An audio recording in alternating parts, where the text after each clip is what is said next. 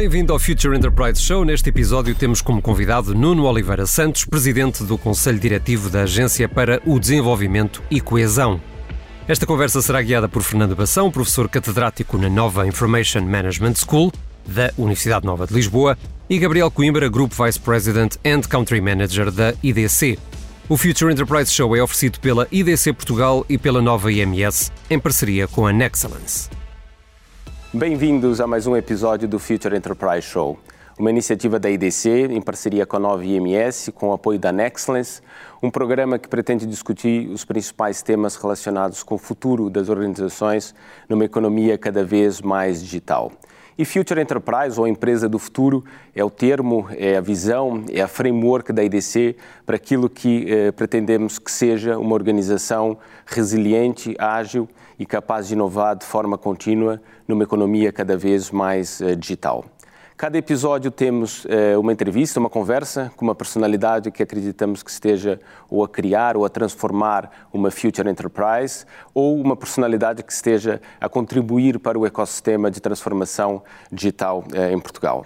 E nesse episódio temos é, mais um convidado, mais um convidado muito especial, é, uma pessoa com uma longa experiência a nível é, privado e, e, também no setor público, que tem em mãos uma responsabilidade enorme naquilo que será a transformação de Portugal, a transformação da nossa economia, das nossas empresas nos próximos anos.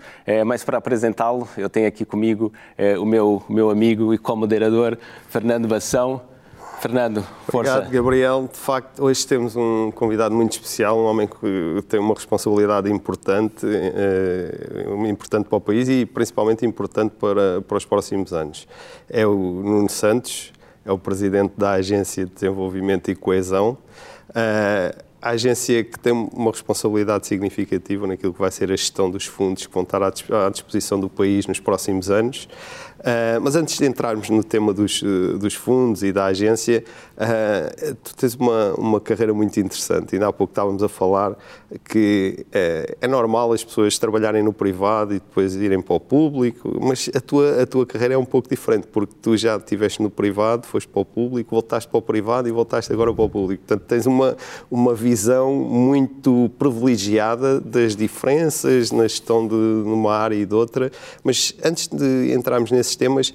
Dá-nos só assim, muito rapidamente, uma, uma visão de como é que evoluiu a tua carreira, que já vai sendo longa, apesar de ainda seres um jovem. Muito obrigado, Fernando. Muito obrigado, Gabriel. Obrigado a vós por esta oportunidade para estarmos aqui à, à conversa eh, e a partilhar algumas reflexões que sejam úteis para as, para as nossas convicções, para aquilo que fazemos todos os dias e para aqueles que também se interessem por ver este programa. Um, eu tenho 43 anos. na minha adolescência foram mais os anos em que pensei estudar Direito do que aqueles em que acabei por decidir estudar Economia. E pensei estudar Direito porque o tema que me interessava nas minhas reflexões uh, era o da justiça.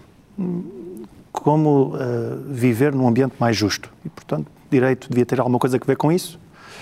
Uh, e, e, comecei a dizer que se calhar daria um bom magistrado e tive tive a oportunidade de conversar com pessoas ainda em miúdo que tinham carreiras nessas áreas e que me impressionavam muito.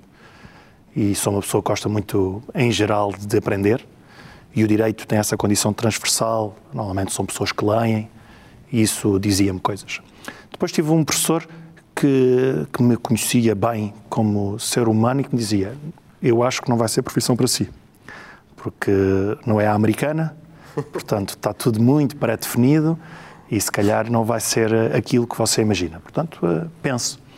E, e, eu dizia, mas eu tenho que dar um contributo para uma sociedade mais justa de alguma, de alguma maneira. Então, o que é que eu devo estudar para me manter perto disso? E é aí que aparece a economia, ali no, no nono ano, décimo ano, e por aí foi. Uh, fiz o curso de economia, Uh, sem saber muito bem o que, é que era isso de ser economista, mas devia ser qualquer coisa que me habilitasse a fazer qualquer coisa que contribuísse para um mundo mais justo. E pronto, e depois começamos nos 20, 21, na universidade, Universidade Católica em particular, onde entram muitas empresas todos os dias, uh, comecei a perceber o que é que poderia fazer quando acabasse o curso e, e percebi que não ia ser economista nessa altura. Percebi que se calhar ia ser. Comecei a perceber o que é que era esse mundo da consultoria, que era basicamente apoiar estruturas a resolver problemas.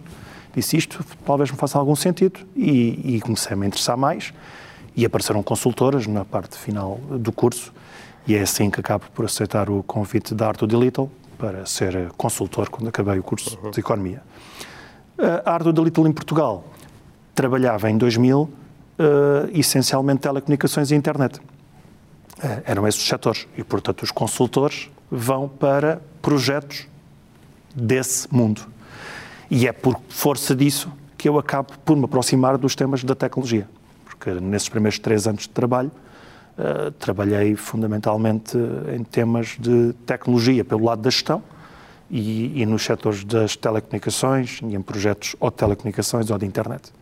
Ao fim de três anos na Arthur de Little, alguém me fala uh, que iria uh, ser criada uma estrutura uh, muito próxima do governo para promover os temas da sociedade de informação e do governo eletrónico em Portugal. E, e que procurava pessoas novas com experiência de consultoria.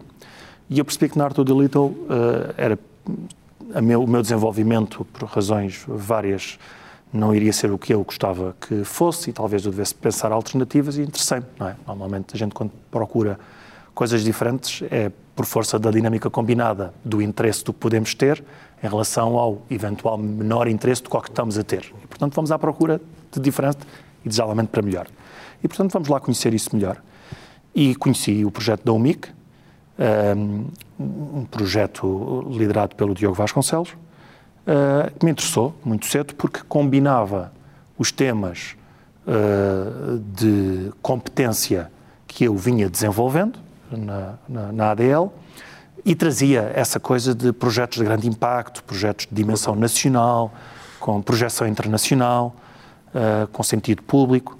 E isso eram coisas que me dizia, que me, que me diziam, e a conversa com o, com o Diogo, eu que conhecia o, o, Carlos Oliveira, que estava com o Diogo nisso, porque eu tinha feito um estágio numa empresa liderada pelo Carlos Oliveira, uma coincidência neste mundo pequenino em que nos conhecemos Sim, com muita facilidade e em Portugal um bocadinho mais. E, portanto, a conversa com, com o Carlos e, e, com o Diogo foi fácil, e o Diogo eu não conhecia, e foi uma empatia muito forte desde o início. E, portanto, isso é isto. Vamos, vamos fazer, vamos, vamos juntar este projeto. E, embora o fiz, eh, o MIC foi um projeto muito, muito rico para mim. Fiz coisas de administração, acabei por também ter uma experiência uh, imprevista e muito rica de assessoria uh, governamental. Trabalhei uh, num momento com o José Luís Arnaud e no outro momento com o Moraes Charmento. E, e, portanto, foram três anos de uma, de uma enorme riqueza. Ao fim de três anos, e também o, o, ciclo político em projetos de grande intensidade não é irrelevante, o, o Diogo com a mudança de, de, de, governo, portanto, o fim do governo Santana Lopes e o primeiro governo uh, Sócrates. Uh, há outros entendimentos sobre os projetos, há outros protagonistas, e eu também achei que devia fazer a minha reflexão e que era o next step. E é aí que aparece a Microsoft.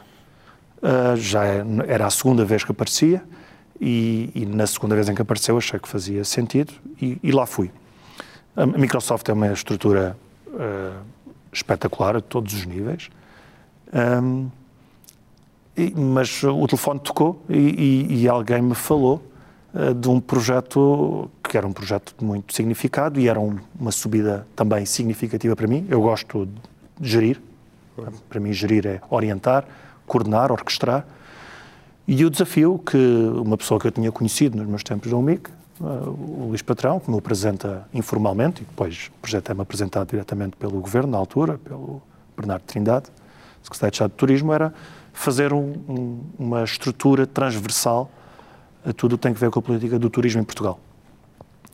E, e achei que, que era um, um, desafio que não passava duas vezes. Uh, eu tinha uh, eh, 28 anos e também achei interessante ser um desafio que era colocado uh, naquela altura, uh, tendo eu feito projetos em contextos governamentais de outra cor, e isso reforçava, acho eu, a minha competência individual, independentemente das minhas opções.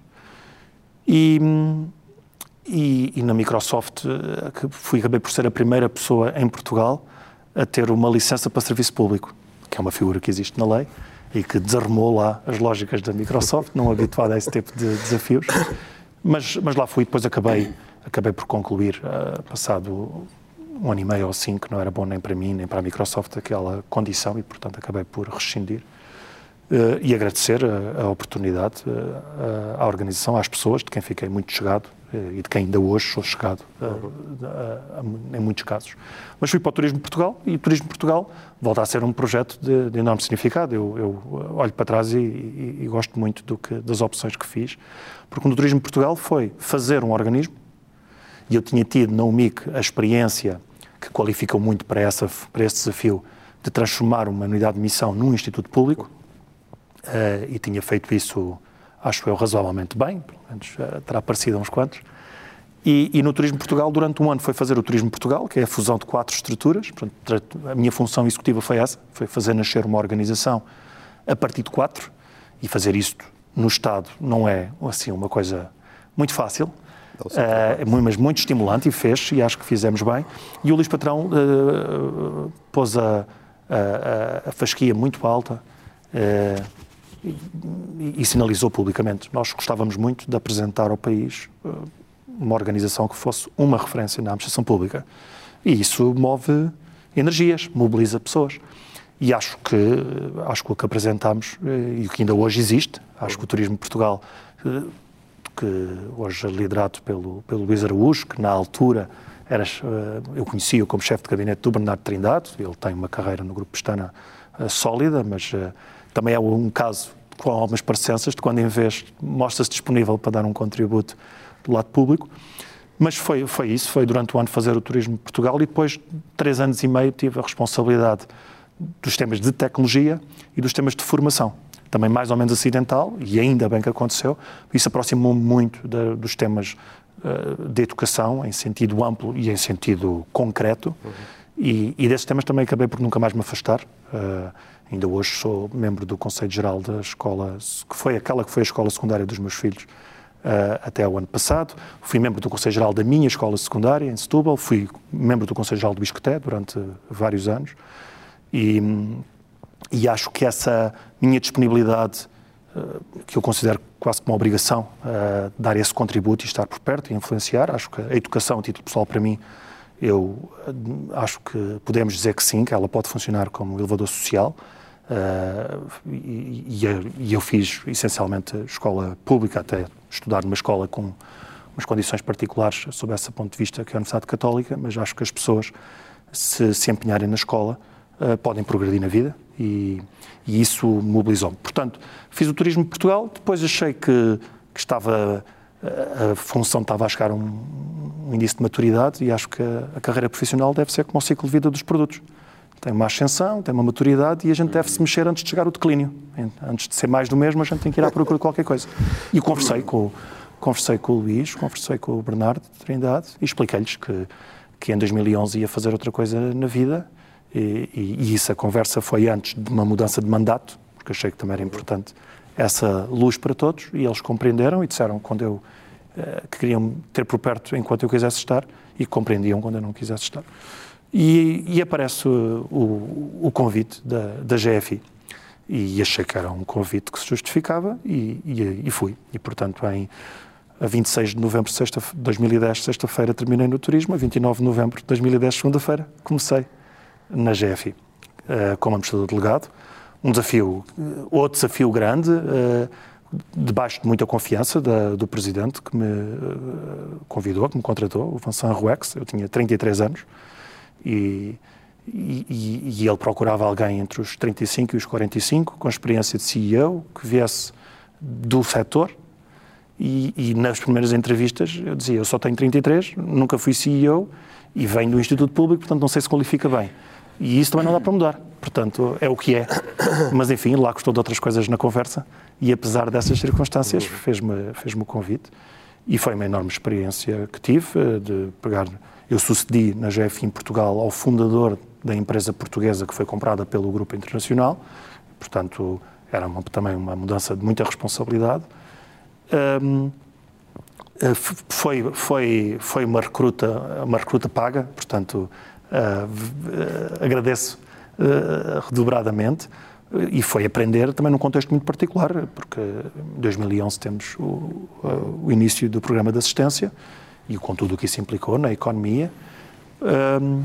E, por, e dentro da GFI vivemos isso, vivemos claramente o primeiro tempo e também muitas, muitos ajustamentos internos para que a empresa funcionasse claramente como uma parte oleada de um grupo exposto a vários países e era preciso fazer alguns ajustamentos a esse respeito. Um, e assim que a, que a economia, uh, o mercado, procura uh, facilitou, melhorou, a empresa disparou, claramente, em Portugal e em geral, mas Portugal destacou-se muito.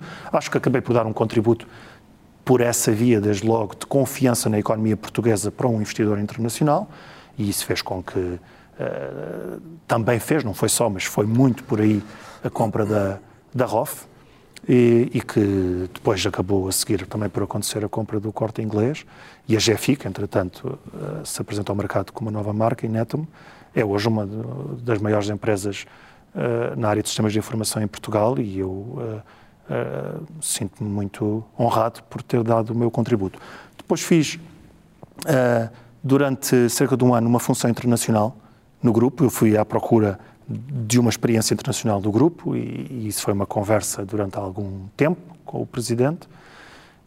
apareceu a, a possibilidade de ser diretor de marketing do grupo, dos 26 países a, a, realização dessa função em contexto de pandemia, uh, portanto, essencialmente remota, uh, foi, era muito diferente na prática daquilo que se imaginava na teoria e, e comecei a, de novo a, a sentir uh, o, a, curva do, do, ciclo de vida. Do ciclo de vida. E, portanto, e eram 10 anos, e eu, quando fui para a GFI, pensei, vou fazer aqui um, uma mão cheia de anos, e, portanto, fiz duas mãos cheias de anos. E, e conversámos, eu e o Vincent, e, e achámos que, que, que, ele compreendia que eu, que eu gostava de fazer outras coisas. E achei que eram outras coisas na sequência, uh, iniciativa privada. Um, um, dia há uma conversa, mais ou menos a brincar, uh, com pessoas que sabiam deste desafio na Agência para o Desenvolvimento e Coesão, uh, que ganha uma relevância aumentada por no momento atual, que é o momento de fecho de um quadro comunitário, de abertura de um quadro comunitário, somado de um instrumento excepcional, potente de resposta à crise, que é o PRR. E, e, e isso eu consideraria, disso eu, eu, não sou muito dado a, a criticar sem consequência, portanto, vejo muita gente a criticar com pouca consequência, portanto vou tentar ombrear isso com já alguma consequência. criticado e quiseste atribuir... Não, sim, sim, já tinha, já não, não tinha, evito criticar quando acho que quando, sou pouco consequente. Claro, e portanto, como, como, como tenho algumas críticas para fazer, disse, para eu poder fazê-las, tenho claro. que ser consequente. E se me dizem, se perguntam se eu estou disponível, e eu realmente estava numa transição, fiz umas contas, uh, do, ia ter um, uma correção uh, nos meu, no meu orçamento familiar, que foi discutida. Eu levo muito a sério o conceito de família, que é a discussão a quatro em casa. Os meus filhos conhecem o orçamento e fizemos as nossas avaliações e o que é que aquilo significava durante um tempo, e isso está definido lá em casa, o tempo. E, e mostrei-me disponível e, e o, o, Ministro de Planeamento, Nelson de Souza, que me tinha conhecido no tempo do Turismo de Portugal, ele era gestor de um dos programas operacionais, o Compete, uhum. na altura, e ficámos com uma relação muito cordial desde então, conversou comigo e disse: faz sentido, vamos fazer. E pronto, no dia 2 de novembro comecei esta aventura à frente da agência. Muito bem, foi acho que uma carreira fantástica, mas referisse eh, no início a, tu, a tua vontade de, de, fazer justiça, depois referisse aqui também a importância da educação eh, e falávamos um pouco também sobre isso, ou seja, eu acho, eh, e, e, eu sobretudo né, que venho do Brasil e que há uma diferença muito grande social e uma dificuldade enorme de justiça social e de, de tal elevador social que, que a educação permite, isso não acontece no Brasil da forma como acontece ainda em Portugal e na, e na Europa, isso é fantástico, e agora estás à frente da Agência para Desenvolvimento e coesão, não é? Eu acho que há aqui essa, esse toque muito, muito claro daquilo que é a necessidade também de criar um país mais coeso para que se consiga, de facto, crescer e criar condições de uma forma sustentável, não é? é queres partilhar um pouco mais em detalhe qual é de fato a missão é, da, da, agência, essa, essa tal vertente da coesão, mas também a gestão de todos os fundos e do PRR e depois também falar é, um pouco já do daquilo que é o próprio PRR e o novo quadro, se puderes no fundo complementar, ou seja, explicando a agência e já contextualizando, era ótimo Posso? e depois continuamos. Vamos lá então. Um, a, a agência, uh, o que anuncia na sua lei orgânica, que é o, o diploma uh, que dá uh, existência formal a um organismo público, na missão diz que tem a responsabilidade de assegurar a coordenação dos fundos da União Europeia e apoiar o desenvolvimento de políticas de desenvolvimento regional. Na prática, quando falamos de fundos, eh, falamos de um edifício uh, grande e complexo, porque falamos de fundos que uh, precisam de um, de um equilíbrio constante de responsabilidades entre as estruturas da União Europeia, e muito em particular a Comissão Europeia, e durante, em alguns momentos, o Parlamento Europeu e o Conselho Europeu, uh, e o Estado-membro que neste caso o nosso país. Uhum.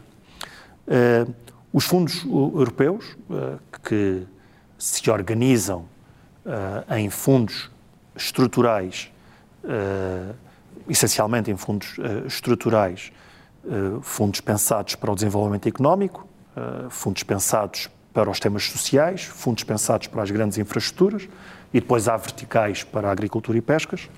Esses fundos europeus uh, são discutidos uh, entre as estruturas europeias e cada um dos países, e depois existe o que se chama um acordo de parceria, que é o país, perante essas, esses grandes envelopes, o que é que propõe fazer nos próximos anos, de determinada maneira, utilizando a parte a que tem direito, nas negociações europeias, de cada um desses envelopes.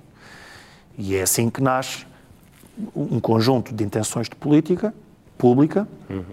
para temas de empresas, temas de pessoas, temas de infraestruturas, o que se chamam temas transversais ou temáticos, e depois a declinação dessas preocupações no território. E é aí que aparecem os programas regionais. Okay.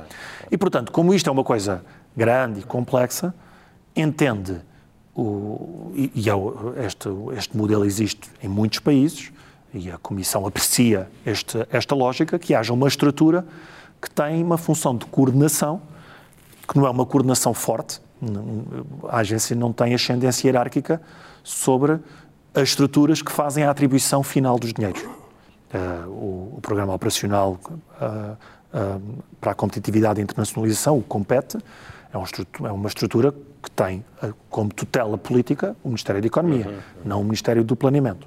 E, portanto, a agência eh, tem uma coordenação que, na prática, faz uh, verificações e faz eh, verificações administrativas e verificações de política, que é, sabendo o que foi anunciado e o que está vertido nesses tais acordos plurianuais, vai acompanhando a execução para ver se ela responde ao que estava escrito. E, portanto, não tem uma coordenação hierárquica, mas tem uma influência relevante. Claro, e tem isso para todos os programas para perceber o, o, o edifício.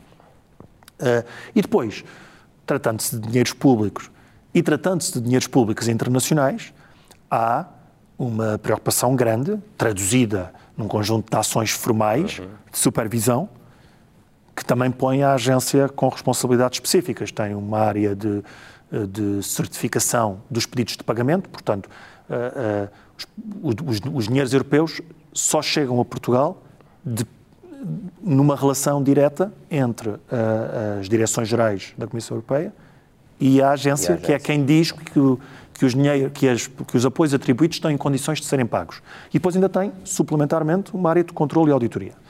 Do lado da política regional. Do lado da política regional, procura estar, a agência procura estar perto das estruturas regionais e locais para influenciar um conjunto de ações no território que uh, traduzam bem as expectativas que estão para o conjunto do país, portanto, que se pretende coeso, uhum. na sua uh, tradução local do que se pretende fazer a nível nacional. E isto realmente, num país uh, que não sendo muito grande, também não são dois quintais, não é? Uh, implica um cruzamento de muitas vontades, equilíbrios entre a estrutura central, estrutura local, entre estruturas de administração e estruturas de política, e, e a agência anima essas, essa, essa, essa dinâmica. Uh, e isto era o, o, o já é, seria o normal na vigência dos quadros comunitários. Okay. aparece o, o, PRR e o PRR, o PRR é um instrumento de reforço que aparece num contexto de resposta a uma crise económica que é consequência de uma crise sanitária. Uhum. E, e, portanto, é, tem esse pretexto, mas também tem, a pretexto desse pretexto, a vontade do lado europeu de ensaiar mecanismos de apoio público uh, com uma lógica uh, que, diria eu, uh, que não que acabe de chegar ao sistema com cinco uhum. meses, numa lógica que procura concentrar-se mais na substância e no impacto do que na verificação da forma. O que é que isto significa? Num quadro comunitário, a lógica em geral é há um acordo para os próximos anos, é assim que vai funcionar, está a funcionar no PT 2020 e que vai funcionar no PT 2030, uhum. E uh, esse acordo desdobra-se num conjunto de objetivos de política que levam depois, na prática, à abertura de um conjunto de avisos para que a sociedade responda e confirme que tem interesse. E depois apresenta a candidatura, há um conjunto de uh, técnicos que fazem apreciações, que, e os programas operacionais podem convidar, e convidam muitas vezes, por exemplo, universidades para apoiarem essas avaliações, e fazem um ranking e fazem contratos. No PRR, o exercício é, é, é, é mais de cima para baixo do que de baixo para cima. O país diz para os próximos tempos, num conjunto de áreas, quer fazer este tipo de coisas. E, uh, e faz esse debate com a Comissão, dá lugar a um programa, e a partir do momento em que, dá, uh, que faz esse programa, pretende-se que haja um exercício que é mais conduzido por quem tem essa convicção. E quem tem essa convicção é o Governo e as estruturas da administração que vão trabalhar com o Governo. Onde é que entra a agência? A agência tem sido uh, uh, se quisermos, a assessora técnica do Governo para a produção do, do plano. Okay. Portanto, o plano uh, é escrito por um conjunto de pessoas dos vários ministérios que, em vários desses casos, ouviram pessoas de fora e, ainda antes do momento formal de consulta pública, mas depois é a agência que faz o exercício de coordenação, de orquestração, com uma equipa 100% dedicada, uma equipa interna reforçada com uma equipa uh, externa de consultoria e, e, faz essa, essa condução. E está a chegar ao fim esse processo, é, é público. Uh, num segundo momento, daquilo que também já é público, haverá uma equipa dedicada a fazer acontecer. Portanto, o que ali está, que é um conjunto de intenções para um conjunto de áreas, num conjunto de datas, terá uma equipa, uma equipa executiva, eh, duas pessoas a, a liderar esse exercício, um presidente e um vice-presidente, e, e, terá eh, umas, ainda algumas pessoas, uhum. inevitavelmente umas dezenas de pessoas, uh, que por áreas, uh, muito provavelmente as três grandes áreas do PRR, a resiliência, o tema uh, do clima e o tema digital, haverá ali três torres de trabalho que vão pôr a andar. Qual é o trabalho da agência? A agência vai trabalhar na, na monitorização estratégica, que é também o que faz no quadro comunitário, vai ter ali uma articulação com o Gabinete de Estudos do Ministério das Finanças para temas de confirmação de impacto económico uhum. e depois vai ajudar Há alguns temas administrativos que têm mais rodados, nomeadamente no que diz respeito aos sistemas de informação, onde irá estar toda esta uh, informação, também será uma responsabilidade da, da, agência e que, portanto, vamos estar animados nessa montagem, adivinho eu, nos meses de, de maio e junho, para, debaixo do, da expectativa de calendário que, que, se mantém, que é de que tudo isto esteja up and running uh, na mudança de semestre. Muito bem. Olha, um, há pouco falámos, falaste um pouco da tua carreira um, e tendo em conta, digamos assim, a experiência que tens, tens uma, digamos, certamente tens uma opinião muito fundamentada sobre o momento, digamos assim, da transformação digital em Portugal, uh, não só no contexto privado, mas também e em particular da administração pública. E como é que tu vês Agora, à luz destes apoios, à luz destas oportunidades que aparecem, como é que vês a transformação digital na administração pública, quer em termos dos desafios, principais dificuldades e, e obstáculos a ultrapassar, mas também das oportunidades, digamos assim, que ela pode trazer para o desenvolvimento do país e para a indução, digamos assim, de um crescimento mais saudável, digamos assim, do, do país? Um eu sou um, um, um otimista por defeito e, e, e, digo isso à cabeça, uh, desafiando uh, aqueles que nisso vejam um ingênuo, portanto, ou um romântico. Não um otimista no sentido de um persistente, um perseverante, uh, um combativo e alguém que gosta do seu país. E, portanto, acho que o, o, o que aconteceu em Portugal nos, nos, últimos anos foi bom. O que vai acontecer nos próximos vai ser melhor, debaixo da expectativa que eu tenho, que gostava que se verificasse, que uh, uh, a circulação de pessoas vai aumentar a todos os níveis. Uh, porque eu diria que é, é, é, nos próximos anos, acho que para subir o nível a velocidade da transformação, esse é o elemento que tem que ser significativamente diferente do que foi no passado. A transformação, e olhando aqui para um triângulo, eu gosto do, do tripé, eu tenho, eh, eu sou daqueles que acredita que a gestão é sempre gestão por projetos, e portanto, para mim um projeto é a combinação de um objetivo com um conjunto de meios para um conjunto de dados prazos. E tenho esse triângulo até na minha, na minha sala de trabalho. O triângulo da transformação é o triângulo que equilibra uh, pessoas, processos e tecnologias. Fazer bem transformação tem que orquestrar, tem que acompanhar esse tripé que, por defeito, nunca está afinado. E isso é o desafio do gestor, é aceitar, como na Fórmula 1, que a máquina nunca está 100%. Nunca está. E, e pode estar de uma maneira para a corrida A e tem que se ajustar para a corrida B. É?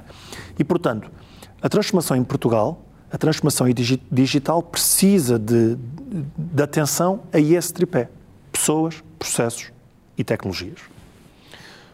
O país uh, parte atrasado nas qualificações em sentido geral, porque uh, no século mais importante uh, dos primeiros 20, que foi o último, até ao próximo, que vai ser mais importante do que o anterior, mas o século XX no benefício das revoluções que teve, não é?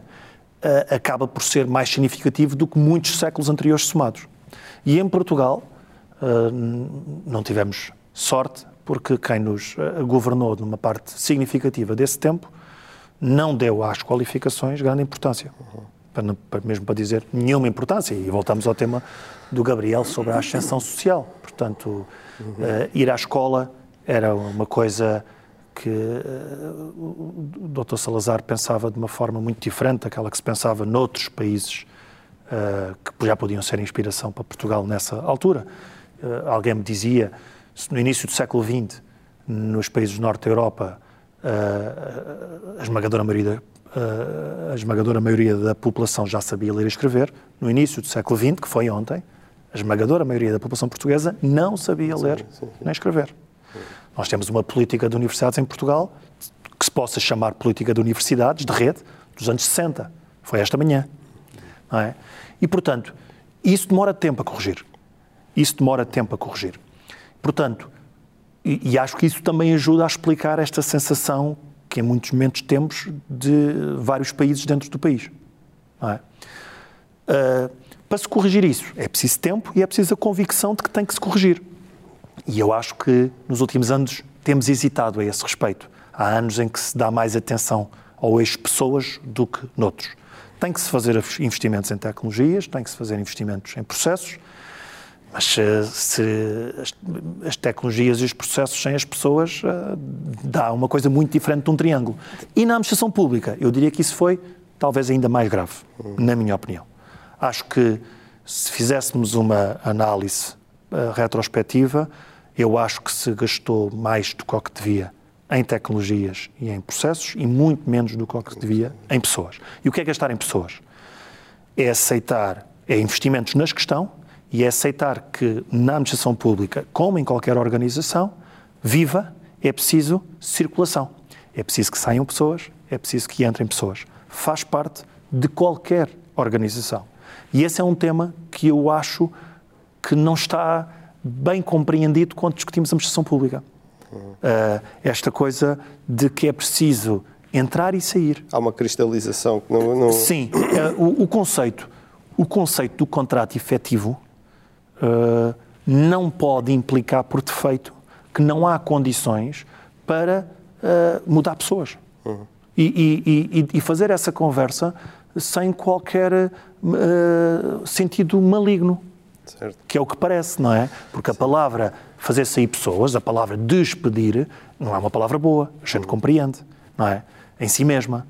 Mas temos que ser capazes de desacralizar essa condição a favor de um bem maior. Porque quando a gente discute as organizações, hoje em dia, espera-se de organizações públicas o que se espera em geral de organizações privadas. Então temos que perceber se as condições são equivalentes. Claro. E acho que concordamos todos que não são.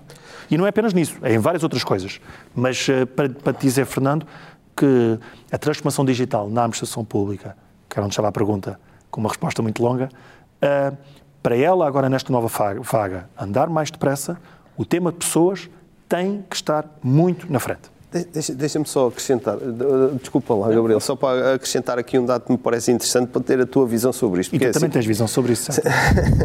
Mas é, tem que ver com a questão do, do trabalho remoto e da forma como pronto, toda esta situação da pandemia veio colocar este tema no centro da agenda e transformar muito a visão que as organizações têm deste, desta questão.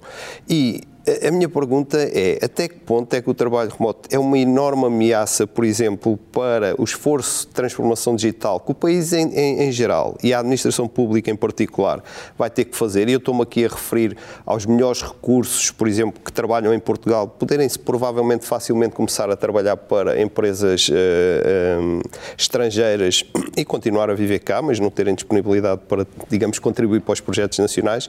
E, por outro lado, a grande oportunidade, que é uma coisa que eu penso diz muito respeito, tem que ver com a coesão, ou seja, a possibilidade de ter um desenvolvimento mais harmonioso do país, que é uma coisa que tem sido um pouco, um, digamos, um santo grau do país desde há muitos anos, em que o litoral se tem desenvolvido de forma muito rápida e o interior tem, tem tem tido tendência a, a, a, ser um espaço menos povoado e menos desenvolvido. Como é que vês esta questão do trabalho remoto? Por um lado, como esta ameaça, que eu acho que vai ser uma ameaça importante e difícil para as empresas e para a administração, e por outro lado, como uma oportunidade para, digamos, ter um, um desenvolvimento mais harmonioso em termos já, territoriais. Agora, no acrescento também aqui a pergunta do, do, do Fernando, eh, e há pouco referi-se, é? fez essa analogia com a Fórmula 1, não é? E, e no fundo a administração pública também eh, enfim, também está a concorrer eh, na Fórmula 1 como as empresas privadas e, e referi-se, achei muito interessante essa, essa, essa, essa, aquilo que acontece no setor privado, que é uma rotação normal, não é? As, as grandes empresas mundiais têm essa política e essa tradição de fazer de facto rodar, eh, e isso não acontece na administração pública e, e há aqui um desafio adicional que é a própria administração pública também conseguir, se calhar, recrutar profissionais de uma forma remota que estejam em Portugal ou que se calhar até estejam fora de Portugal ou não. Só, só para aqui colocar mais uma, claro. mais uma nota aqui. Então, na prática, o que dizes já reforça o ponto inicial do Fernando do lado da ameaça, não é? Uh, que é como enfrentar o, o, a concorrência pelo trabalho.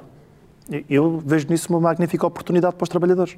Sim, sim, tá, sem é? dúvida. Sem Porque dúvida. eu, eu uh, portanto, o meu, o meu, eu recordo-me muito bem uh, do, das duas ou três aulas, marcaram-me muitas duas ou três aulas de Introdução à Economia 1 com o professor eh, César das Neves sobre o mercado de trabalho. Uh, desde logo, o, o livro dele, uh, Introdução à Economia, um, cada capítulo começava com uma citação. E o do mercado de trabalho começa com uh, o, o, o, Oliver Twist, o Mark Twain, que diz: trabalho que é feito com prazer não é trabalho.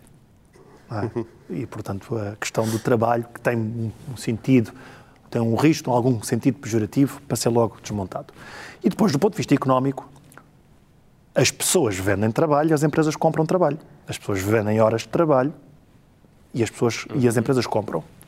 Se há mais gente do lado da procura de trabalho, isso é bom para o preço do lado da oferta. Os trabalhadores vão ganhar mais. Mas há um e isso é bom. para a administração pública. Pois há, mas, eu, mas a administração pública tem que se ajustar. Pois. É tão simples quanto isso.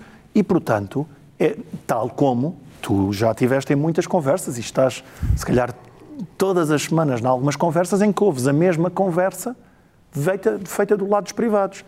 Aqui Del Rey que agora vamos disputar com as empresas internacionais, com os centros de serviços partilhados, como eles no, no mercado de destino têm uh, honorários mais altos, vão pagar melhor aqui e vai ser um problema. Vai ser um problema para quem? Para os empresários. Para os trabalhadores não.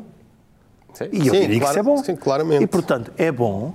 Portanto, significa que os empresários vão ter que ser capazes, se quiserem continuar a ser empresários e serem gestores, Competir numa escala global. com certeza. Sim, sim, sim, sim. Com certeza. E isso toca num ponto. Se vocês me perguntarem, não perguntaram, mas faz conta que perguntaram, qual é o primeiro problema atual do país é o da demografia. Um país que quer funcionar em dinâmica global tem que ser um país onde é bom estar. E é bom estar em Portugal, mas eu acho que ainda não se deu a atenção que se devia dar à- à- ao conjunto de elementos que se têm que combinar para mais pessoas quererem estar em Portugal. Muito mais, não é?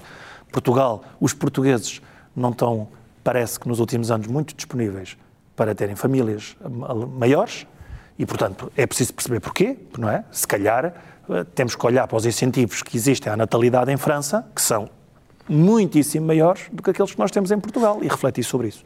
Mas também temos que olhar para a inevitável Estónia na forma como ela convida pessoas a virem trabalhar e que condições dá, que não apenas as fiscais, que é o que nos últimos tempos temos aqui visto discutir em Portugal, e, e- e eu declaro-me no mínimo cético e, e algo incomodado porque eu fiquei em Portugal e pago muitos impostos, e depois de vez em quando dizemos a uns, olha, vocês estão lá fora e venham que aqui paga-se muito menos. Pronto, paga-se muito menos porque houve uns que cá estão e que têm cá estado a pagar muito. não é? Claro.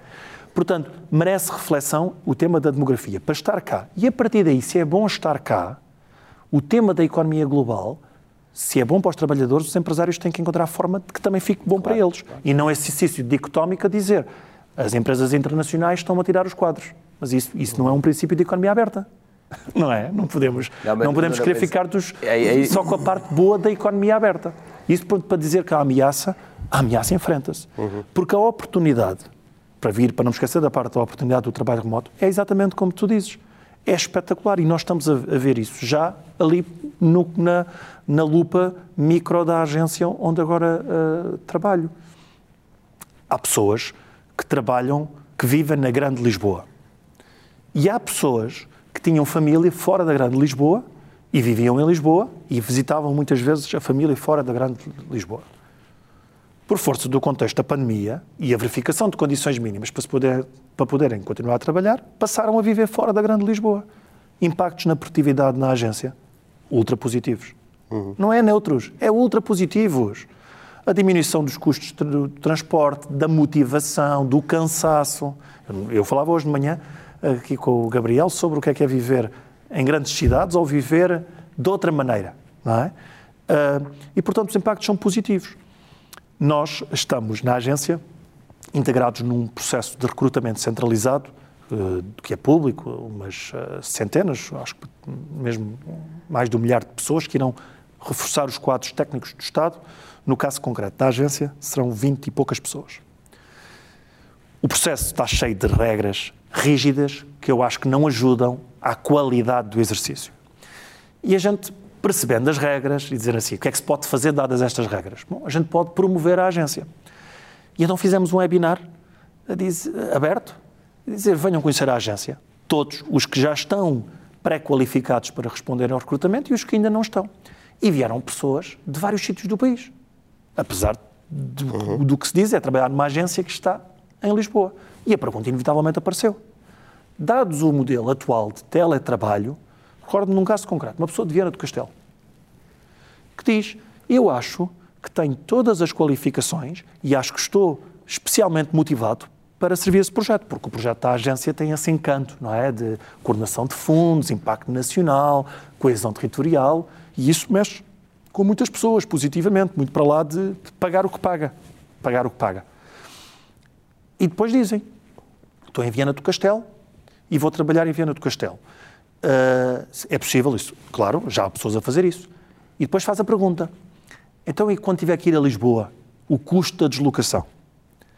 E eu dei uma resposta de quem acaba de chegar. O custo da deslocação há de ser da agência, porque ela beneficia muito de, de alguém que trabalha a partir de Viana do Castelo e que de vez em quando vem a Lisboa. Fui advertido dentro de casa que é preciso fazer lá umas mudanças formais para isso acontecer. Porquê? Porque o contrato de trabalho é com uma instituição que está sediada, sediada em Lisboa. Claro. E um, o Nuno, que é gestor daquela organização, diz assim: então tem que se arranjar a maneira disto ter 18 sedes. Pois. Não, ótimo. É... Sim, mas para ti já é um dado adquirido que, mesmo depois de ultrapassarmos este tema da pandemia, as coisas vão continuar com vão. o ênfase no, no teletrabalho, no trabalho vão. que tem e, sido. E eu, e eu acho que, a, que o, o, representante do acionista, que é o governo, o acionista dos cidadãos, uh, tem essa convicção e eu sei que estão a fazer estudos Aliás, e achas que não vai haver um recuo? É, é a minha vai, grande... vai ficar a meio caminho. Okay. Vai ficar a meio caminho, significa que, que é um avanço. Certo, não é? certo, certo. Nós na agência fizemos uh, um inquérito interno e as pessoas mostram vontade em estar, em ter a flexibilidade de poderem estar dois a três dias por semana uhum. em casa. E eu só vejo nisso, eu acredito que mais liberdade para mais responsabilidade. Claro. E, e o Estado ganha duas vezes, né? As próprias uh, organizações, uh, como a DIC, pode contratar recursos fora da sua, do seu local e, e garante também uma maior empregabilidade claro. né? e mais claro. impostos. Portanto, Estás a ver a transformação aqui, de uma ameaça em oportunidade. O, o, a tabela de vencimentos é a mesma. Os, os mesmos 100 em Lisboa não têm o mesmo valor no interior claro. distante da capital. Exato. E, portanto, se calhar a agência vai ser competitiva a contratar fora de Lisboa. E isso é uma coisa boa. Portanto, a gente tem que ir. Eu acho que a oportunidade é muito superior à ameaça. Uhum. Sendo certo que na transição há sobressaltos e os sobressaltos sempre incomodam. Não, eu concordo, concordo plenamente, Nuno, e acho que é tudo uma questão também de mindset, como dizias, e, e o facto de olharmos para as coisas ou para o copo meio cheio, de uma eu forma sempre positiva. Ter sempre meio, meio está, cheio, já, está, já está quase, já quase cheio. É, é de facto uma questão de mindset e vermos, no fundo, aquilo que são os desafios como, como uma oportunidade. Eu acho que há várias oportunidades é, nesse, nesse processo que vai ser os próximos anos de aceleração para tal transformação é, climática, transformação é, digital ou a transição digital. Uh, e também garantir a resiliência da nossa, da nossa, economia. Estava agora aqui a ver o tempo, estamos aqui quase a terminar, mas temos aqui duas, duas questões que não poderíamos deixar de fazer. Uma, eu sei que tens uh, filhos, uh, sei que já estão, pelo menos uma, no processo de lá, formação superior. mas quais os conselhos que tu dás aos, aos teus filhos nesse, nessa passagem do ensino secundário para o superior e depois na entrada no mercado de trabalho? Eh, quais é que são os conselhos em termos de carreira, como seguir, como escolher? Queres partilhar connosco? Sim. Uh, essa conversa começa, começou cedo lá em casa. Eu tenho uma filha com 19 anos. O, o pai não estudou direito. A filha acho que não se sentiu obrigada por isso não ter acontecido, está a estudar Direito e, e me pareceu muito convencida ela da escolha. Uh, e, o, e, tenho um filho com 15 anos uh, que diz que gostava de ser gestor como meu pai e, e nas nossas reflexões uh, sobre o que é que é isso de ser gestor e que formação para ser gestor uh, foi-se interessante pelos temas da engenharia e portanto, é possível que possa fazer uma engenharia na faculdade. Mas uh, nunca fui muito concreto. Uma coisa que digo é que temos que gostar do que fazemos e temos que ser bons, porque reclamar dinheiro por um trabalho só é como o trabalho é um produto e portanto o produto tem que ser bom, portanto o trabalho tem que ser bem feito. E eles têm que ser bons. E para que serem bons no trabalho têm que ser bons na escola. E, E eu, eu faço uma vigilância de muito alto nível, uh, tenho essa, acho que fui capaz de construir essa condição de confiança, não é preciso um exercício de muita proximidade, porque eles percebem o essencial, uh, devem lutar contra eles mesmos, não devem lutar contra mais ninguém. Há uma escala de aferição de competências e é por aí que vão. E, portanto, com abertura de espírito, com sentido global, com interesse pelas tecnologias, uh, para poderem ir progredindo. Portanto, os meus, o, o, tema da empregabilidade, é óbvio que há áreas de maior empregabilidade do que outras, isso discute-se, e eles devem ser conhecedores. E, e a partir daí devem, há uns que vão ser mais sensíveis ao risco da empregabilidade do que outros. Uh, isso dito, eles têm que construir as suas convicções. Se querem ficar mais do lado do sonho, independentemente da questão concreta da empregabilidade, até porque as profissões vão se transformar sim, muito, não é? Uh, no caso da, uh, da Beatriz, a minha filha, ela tem a consciência clara do quanto se vai transformar a profissão jurídica. Porque a profissão jurídica clássica tem um exercício de leitura que vai ser fortemente transformado porque as máquinas vão ler para os indivíduos. Sim, vão, vão, vão fazer levantamentos para os indivíduos, já estão a fazer. Há muitas ferramentas já hoje, sociedades de advogados, uh, já hoje funcionam de formas muito diferentes a esse respeito. E, portanto, uh, há que incorporar isso e, e seguir. Olha, uh, mesmo para fechar, temos sempre uma última pergunta. Estas duas últimas são por todos os convidados, são, são exatamente iguais. E esta última é, tem que ver com sugestões de livros. Dois, dois livros que tenham marcado, que pareçam particularmente interessantes, uh, uh, tenhas lido recentemente ou, ou, há mais tempo. Dois livros que gostasses de sugerir para aqui. Sim. Um, falo, eu, eu, eu gostava de ler mais do Coqueleio. E estou numa fase da vida em que tento contrariar essa frustração, obrigando-me a ler. Uh, e no ano passado, uh, no ano passado li três livros uh, que, que, gostei muito de ler.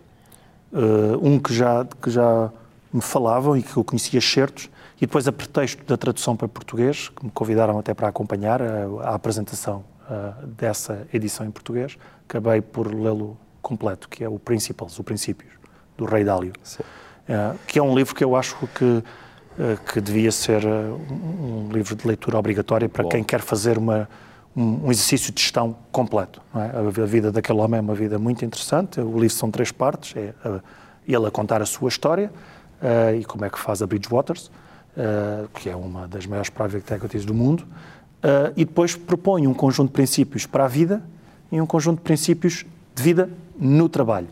E se tivermos que resumir, é ser eh, brutalmente, e ele usa a expressão, brutalmente honesto, mesmo que isso incomode.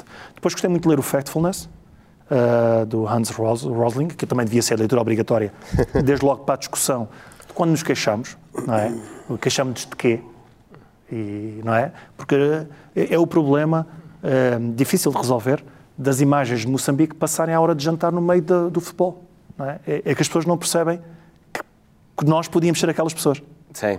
Não é? Portanto, queixamos-nos de quê?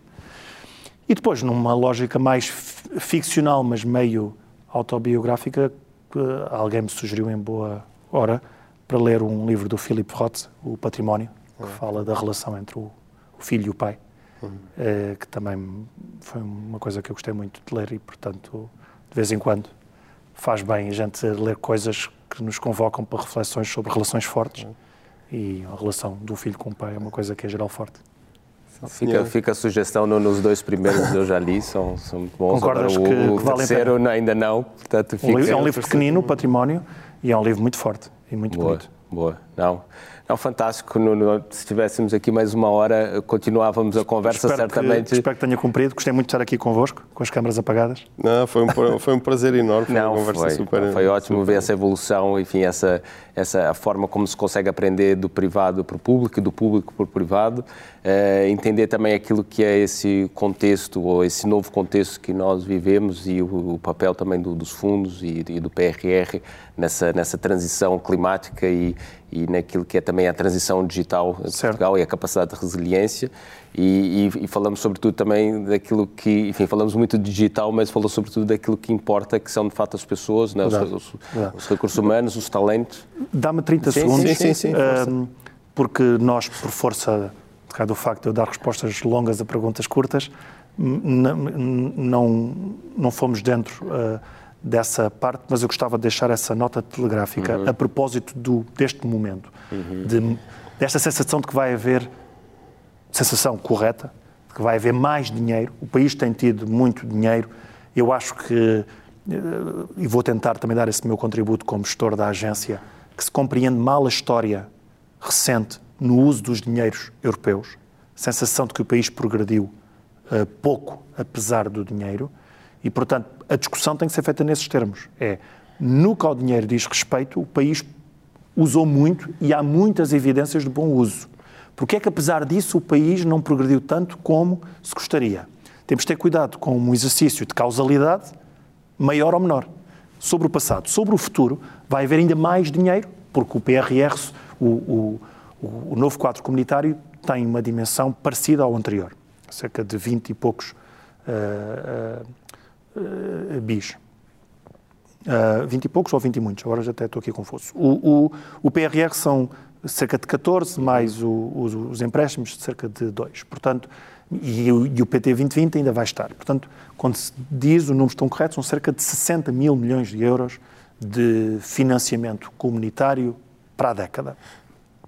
A mensagem telegráfica que eu deixo é que as pessoas, os agentes, as elites, as pessoas que pensam e que, e, e que, e que se devem uh, mostrar disponíveis para refletir, contribuir, influenciar, que tentem fazer o exercício positivo e o exercício prático para ser consequente.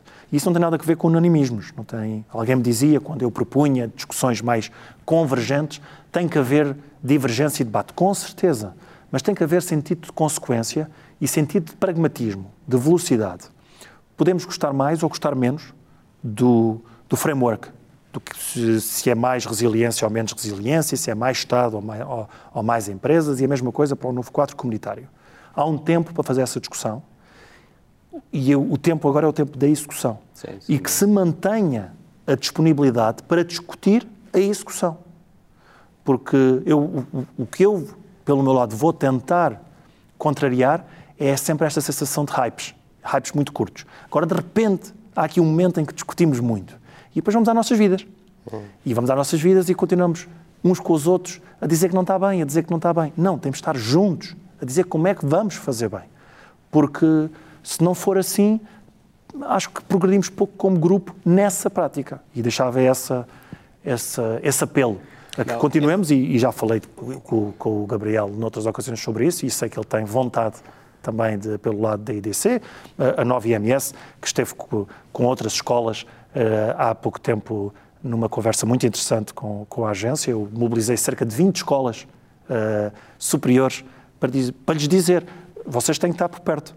Uhum. Uh, vamos encontrar uma forma. E já deixámos a conversa em recorrência. Todos os seis meses estas 20 escolas vão falar com a agência e a Nova IMS está lá. E para nós, continuarmos. E nós agora, quando acabamos a, marca, a, a, gravação, vamos também já marcar uma próxima entrevista para voltarmos a falar sobre como é que tem estado a desenvolver-se estes, eh, digamos, esta execução deste, deste grande projeto, deste grande desígnio que, vamos a isso. que vai começar. Sim, daqui a um ano, certamente, mas eh, Nuno, muito obrigado. E fica obrigado. aqui essa, essa nota, eh, estão todos convocados, é porque mesmo. de facto preciso fazer muito. É seja, há, de facto, fundos, muitos fundos, há muitos milhões, como, como referiste, mas é preciso fazer e aplicar da melhor forma possível. Nem mais. Portanto, cabe a, nós, a todos, a fazermos. A Portanto, Nuno, muito obrigado. Obrigado, meu. E terminamos, uh, terminamos assim mais um episódio do Future Enterprise Show, uma iniciativa da IDC, em parceria com a Nova IMS, com apoio da Nexcellence. Muito obrigado e até breve.